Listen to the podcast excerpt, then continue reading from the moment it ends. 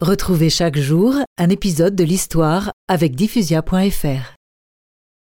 Le 7 octobre 1950, la nouvelle congrégation des missionnaires de la charité, qui compte alors 12 membres, est officiellement établie. Les membres de la congrégation ont adopté quatre vœux.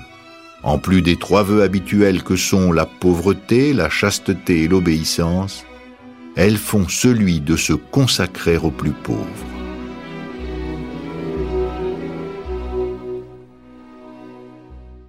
Mère Teresa donne à ses filles des consignes d'humilité, de générosité, pour ressembler toujours plus à Jésus.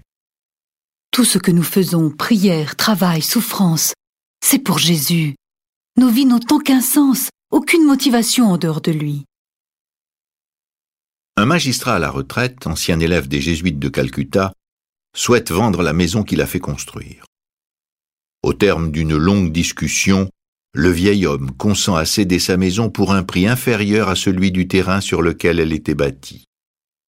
J'ai reçu cette maison de Dieu, je la lui rends.